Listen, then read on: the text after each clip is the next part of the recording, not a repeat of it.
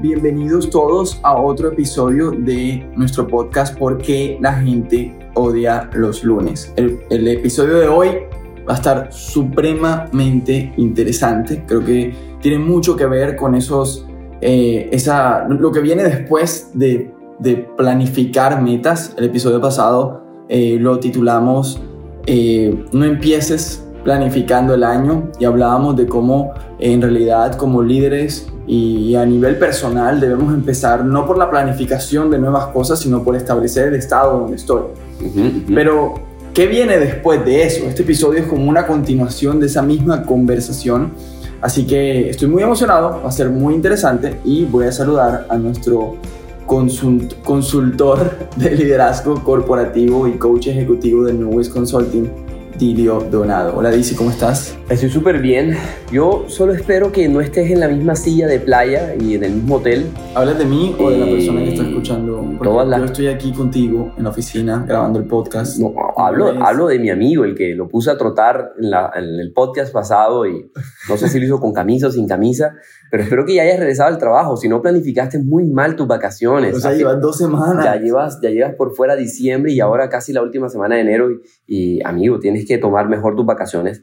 Eh, pero si es así, eh, creo que estás a tiempo de retractarte y volver al trabajo. Y si no es así, espero que estés, no sé, rumbo al gimnasio o de regreso al gimnasio, luego de entrenar, preparándote tu semana y estando aquí con nosotros, como todos los lunes, eh, recibiendo esto que, que nosotros hemos preparado con, con, mucho cariño y que queremos que, que pueda ser de, de, mucha construcción para ti, para la organización en la cual estés trabajando o que sea tu organización. Algo que me ha gustado mucho de este ejercicio, de este podcast, es que son muy prácticos. Y la gente sale a trotar. Y la gente sale a trotar.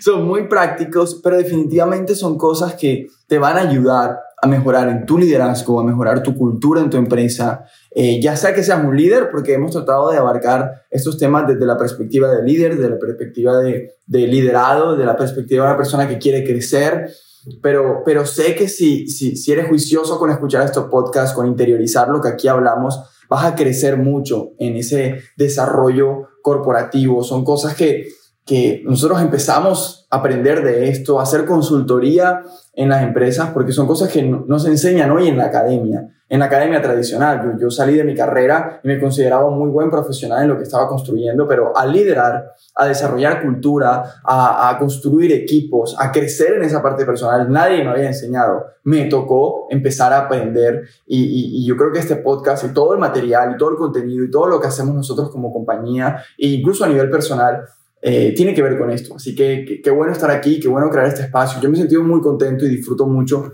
eh, estos espacios y además los comentarios de la gente siempre son muy, muy, muy gratificantes. Hoy vamos a hablar de algo que, que me recuerda a algo que hizo mi papá. Mi papá un día dijo, bueno, los abandono y se fue. No sé si me reí, perdón. no. no sé si me tenía que reír. No, no, no. Papi, si estás escuchando esto, perdóname, no, no debía utilizar esto como un chiste, pero es muy chistoso. Pero esto pasa mucho en las organizaciones. Antes de seguir, por favor, establece tu relación actual con tu papá. no, porque yo sé que es muy bueno. Mi papá y yo nos amamos profundamente. Papá donado, te amamos. Te amamos, te amamos. Espero que estés escuchando esto.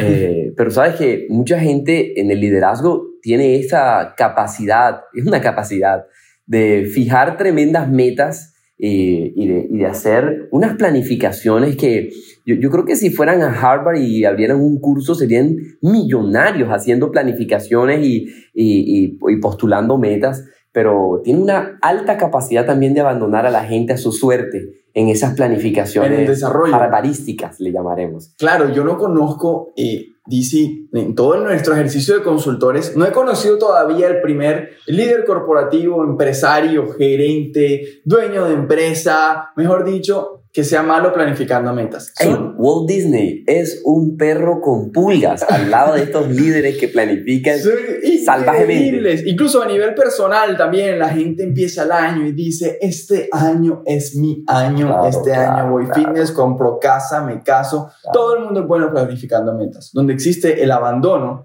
es en el cómo. Y es cierto lo que dices, muchos líderes abandonan a su gente en cómo llegar a esas metas. A mí me encantan las reuniones de planificación de las compañías. Tú vas y tienen el vasito, la libreta, data, rockets, la gente dice, wow, este va a ser un gran año en la compañía, pero pasadas dos semanas están preguntándose, ¿cómo voy a hacer eso que me dijeron que íbamos a hacer? ni siquiera entiendo. Ahora que lo pienso bien, todo se veía tan bien en ese tablero en, ese, en esa slide eh, que ahora no tengo ni idea ni cómo lo voy a hacer. Yo creo que es un tremendo reto empezando el año poder, poder lograr que eh, la gente entienda eh, ese, ese dónde, pero también cómo llegar a ese dónde. Eso me recuerda un poquito a, estas situaciones en donde este amigo te invita a un restaurante y te dice vamos a ir al restaurante Pepita Pérez y tú pues pones la ubicación, ya sabes ponerlo, te lo explicamos en el episodio pasado cómo poner la ubicación y ahora tienes que poner el dónde. Y bueno, lo único que te dijeron era Pepita Pérez, así que pusiste en el dónde eh, Pepita Pérez. El único detallito que no te dijo tu amigo es que hay 10 restaurantes Pepita Pérez en la ciudad y tú justo llegaste al restaurante que queda al otro lado de donde tu amigo está. Así que lo llamas y le dices, ya llegué, mandas una foto, Pepita Pérez, y él te dice, pues yo no te veo, pues yo no te veo a ti tampoco. Y empieza esa sensación de inseguridad de, ¿dónde estoy? O sea, ¿a dónde llegué si este no era el lugar a donde tenía que llegar? La otra persona te dice, pero eres un tonto. Si te dije el nombre del restaurante, tú dices, pero estoy justo en el restaurante donde me dijiste que te, íbamos. Te dije a dónde tenía que ir. Claro, claro. Y al final eh, es demasiado frustrante. Los líderes tenemos una mala costumbre y es que culpamos a la otra persona de haber llegado a un lugar equivocado.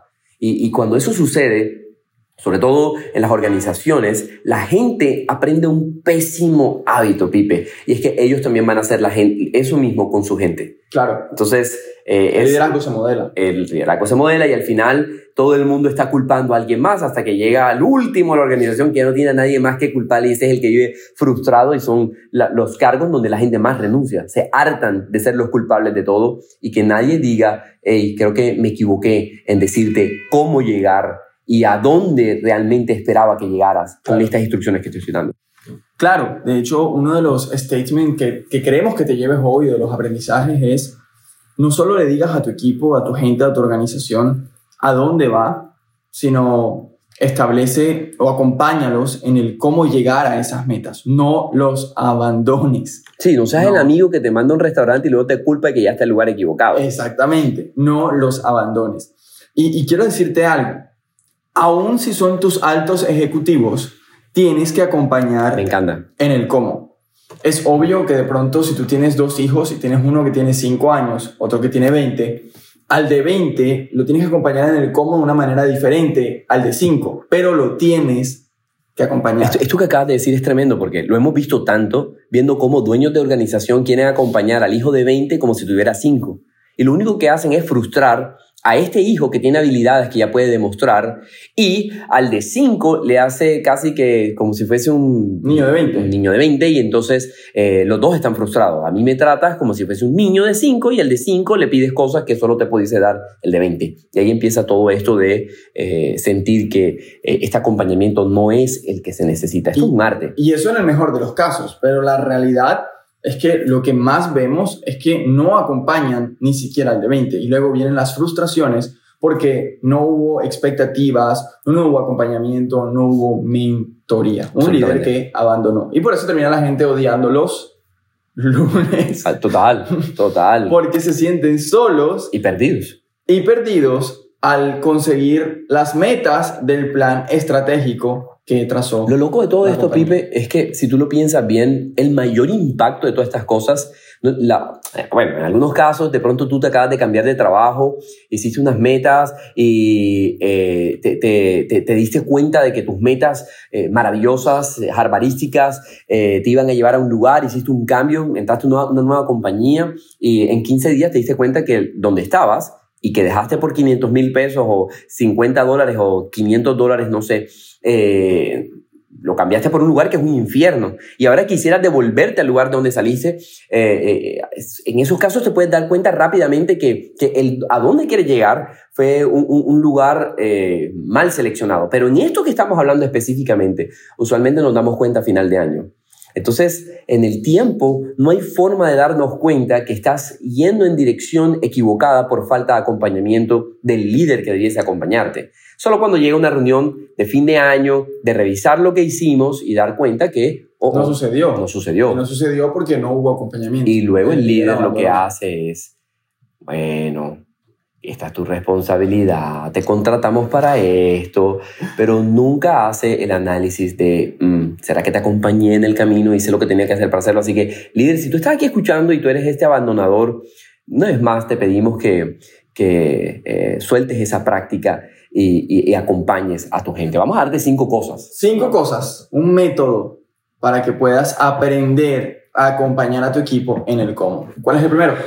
Yo, yo, siento que lo primero, ¿verdad? Eh, es que eh, a veces la gente le cuesta reconocer que no tienen ni idea de a dónde van. Probablemente lo que hicieron fue que vieron en Wikipedia unas metas corporativas, copiaron, pegaron y las pusieron, pero ellos realmente no saben hacia dónde van. Suenan súper bien, tienen una linda, linda, hermosa ah, vista en los slides que presentaron, pero al final ellos no saben para dónde van. Y entonces improvisan. Hay gente que ama la improvisación, son reyes, masters en la improvisación y todo el mundo cree que saben lo que hacen porque los que están acostumbrados a improvisar lucen demasiado bien. Claro. El riesgo de la improvisación, Pipe, es que mientras improvisas estás quemando a los equipos porque ellos no pueden percibir que tú estás improvisando y no pueden predecir hacia dónde van, porque estás improvisando.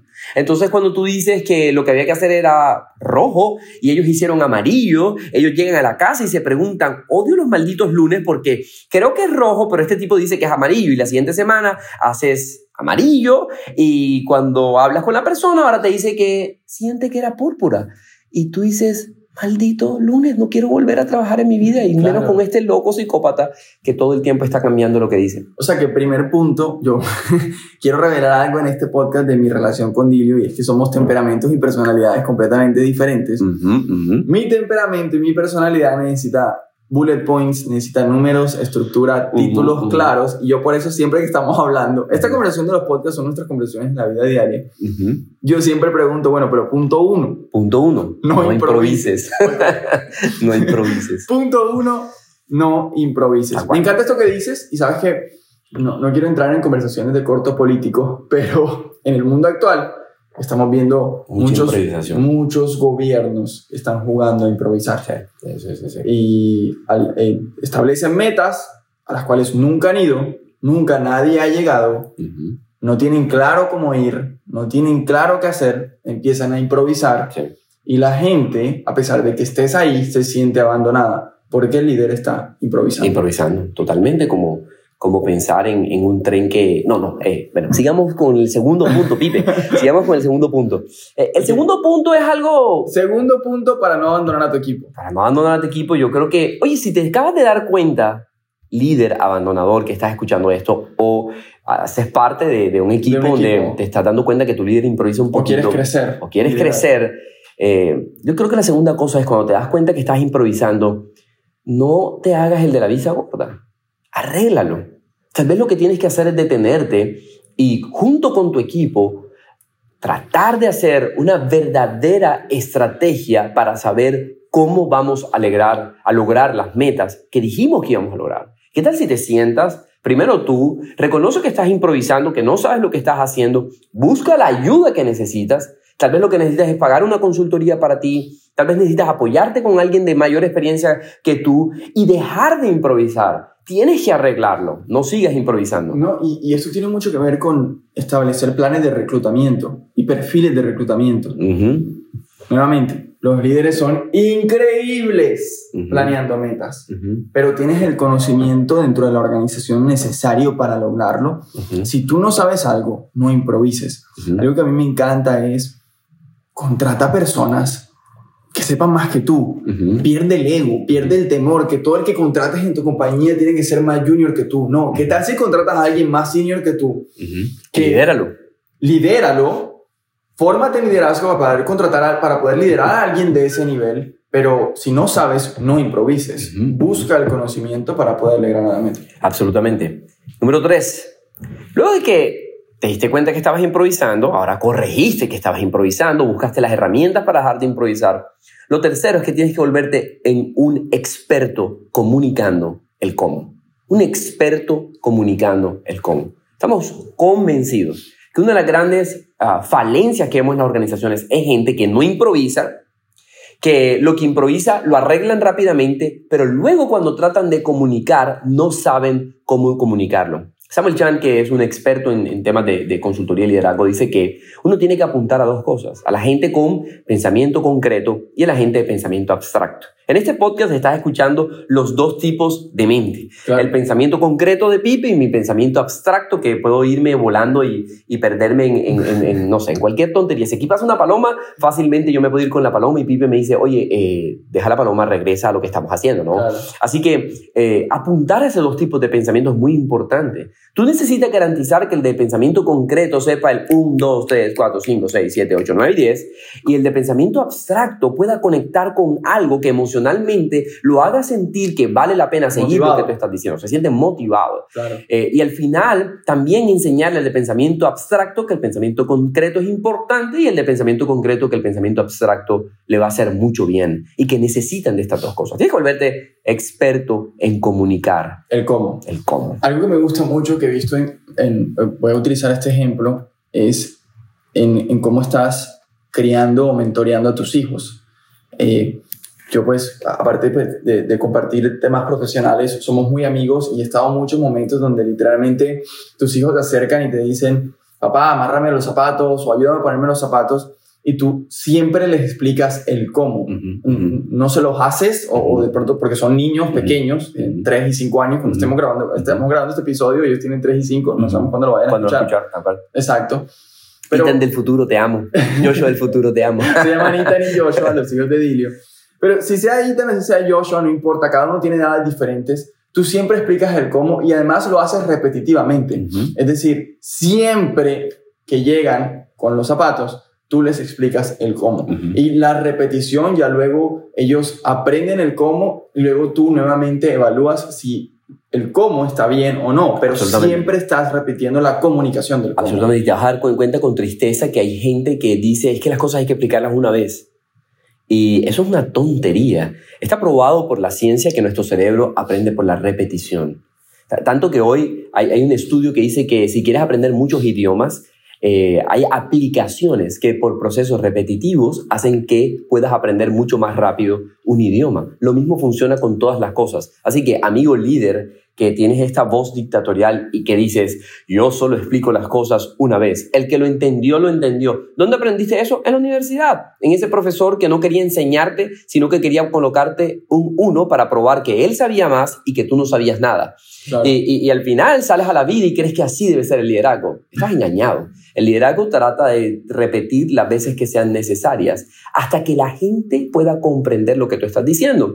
Porque tu problema no es que la gente entienda algo mal. El verdadero problema es que tú no te tomes el tiempo de entender si tú lo estás comunicando bien. Así que yo lo primero que hago cuando alguien me repite algo que acabo de decir y lo dice mal, no digo, ¿cómo lo entendiste de mal? No, no, no, yo digo, ¿qué fue lo que dije?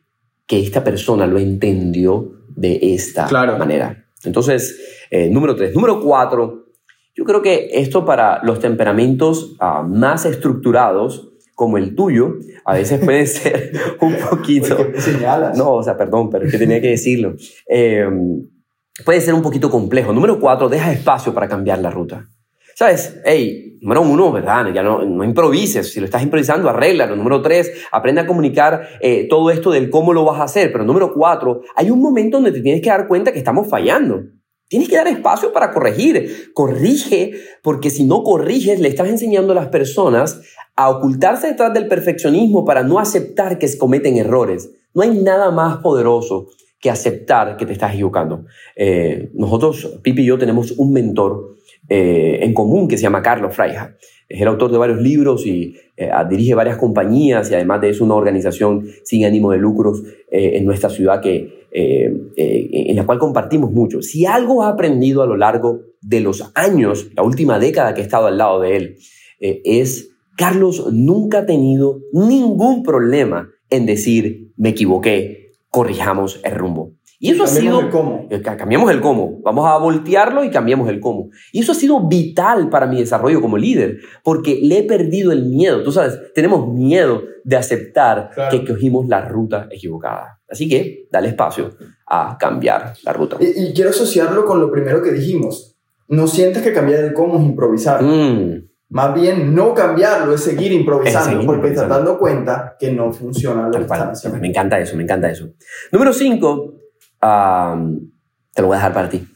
Me contaste algo de la Fórmula 1 que me encantó antes de empezar el podcast y, y quisiera que, que, que, lo contaras tú. Sí, yo, yo, yo creo que eh, el, el, el, quinto paso para este método de, de acompañar a la gente en el cómo es establece cuáles van a ser las paradas o los pit stops. Y algo que pasó el año pasado, los, los que son fans de la Fórmula 1, fue justo en la temporada del 2022. Eh, Lewis Hamilton, que es eh, uno de los top, o sea, campeón del mundo muchas veces. Lewis Hamilton es uno de los corredores más famosos a nivel mundial, es inglés, eh, digamos, es un gran referente. Tuvo una carrera en donde le dijeron que entrara a pit stop, le dijeron que entrara a detenerse. Recuerden que en pit cambian las llantas, le echan gasolina al carro, revisan eh, todo lo del vehículo, que todo esté funcionando bien. Y él dice que el radio no se escuchó, pero hay varios analistas. Hay varias versiones, incluso de la misma escudería, del mismo equipo, que dicen que él tomó la decisión de no entrar porque quería ganar puestos en la carrera. Digamos, no iba entre los primeros puestos. Entonces estaba como, como en, la Fórmula 1 y los que ven Fórmula 1 se dan cuenta que tienen que ir pasando gente hasta llegar pues a estar de primero y, posteriormente ganar la carrera. Entonces, él iba ganando puestos, llegó hasta el sexto lugar y ya eh, las llantas estaban tan desgastadas que estaba perdiendo velocidad. Y sus contrincantes entonces empezaron a eh, remontarlo, a pasarlo, ya le costaba mucho más ganar puestos porque no paró cuando tenía que detenerse.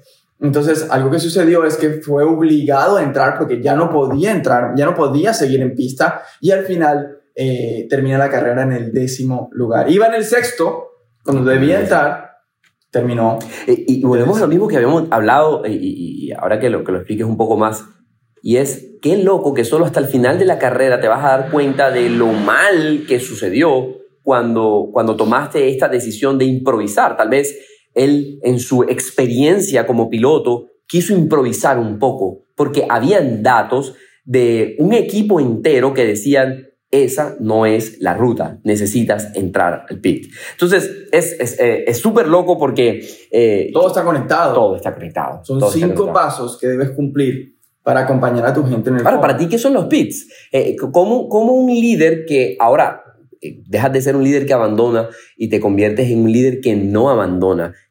¿Qué son los pits? ¿Qué representan los pits? Lo que pasa es que yo creo que todos, nuevamente, establecen un plan estratégico, pero no establecen cuáles son las reuniones de revisión del plan estratégico. Entonces, algo que debes hacer como líder es decir, miren, esta es la ruta, nosotros vamos hacia allá a principio de año. Nos vamos a ver cada tres meses o nos vamos a ver cada mes, o nos vamos a ver semanal, donde vamos a detenernos, vamos a revisar, vas a hacer una de esas reuniones individuales, no solo grupales, sino individuales, a preguntar a la gente cómo está. Esos son los pits. Los pits son que en medio del camino tú le preguntas a la gente cómo te sientes, cómo estás, lo que estás haciendo, sientes que tiene un resultado, cuáles son los números, cuáles son los datos, pero tienes que diseñar las paradas. Y miren, para cumplir este año, este planteamiento estratégico, nosotros nos vamos a detener seis veces en el año. En esas reuniones vamos a analizar esto, esto, esto. Aparte de esas seis veces, yo me voy a reunir individualmente con la gente cada 15 días o esos one-to-ones que habíamos hablado en nuestros episodios, lo importante que son, donde vamos a revisar esto. Eso es establecer. Ahora, yo, yo creo que algo muy importante que pasa en los pits es que le echan gasolina al carro. Y yo creo que a veces parte de estas paradas que hay que planificar como líder que no abandona porque ahora que sabes estas cinco cosas te has convertido en un líder que no abandona, no las puedes ignorar, eh, es la gente necesita gasolina.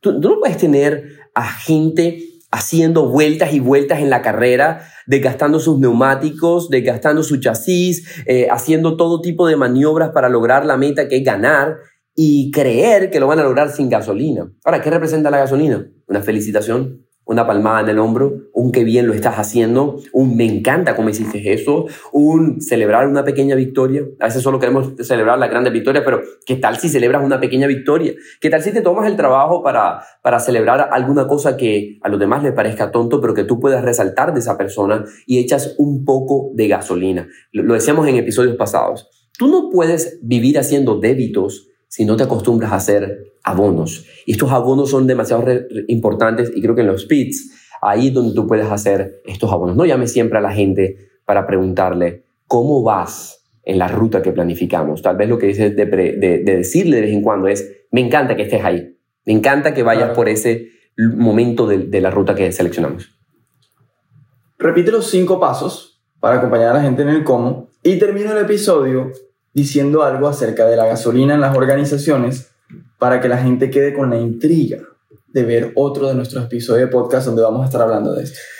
Número uno, no improvises. Si lo estás haciendo, vamos al número dos, arréglalo, deja de improvisar. Número tres, aprende a comunicar correctamente el cómo. El cómo necesita ser bien comunicado. Número cuatro, deja espacio para cambiar la ruta porque Ah, si no eres demasiado, si eres demasiado inflexible con esto, pues vas a terminar en el punto número uno, improvisando. Y número cinco, los pits son muy importantes, las paradas son muy importantes. Y no solo eso, diseñar lo que vas a hacer en esas paradas de tu ruta es trascendental. Y en este episodio los dejamos con esto.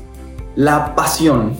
Mm. La pasión del ser humano, la pasión al hacer algo y la pasión de una organización es la gasolina empresarial. La pasión es la gasolina de las organizaciones y muchos líderes pasamos mucho tiempo en procesos, en métodos, tenemos estas, paradas técnicas para evaluar datos y eso es importante.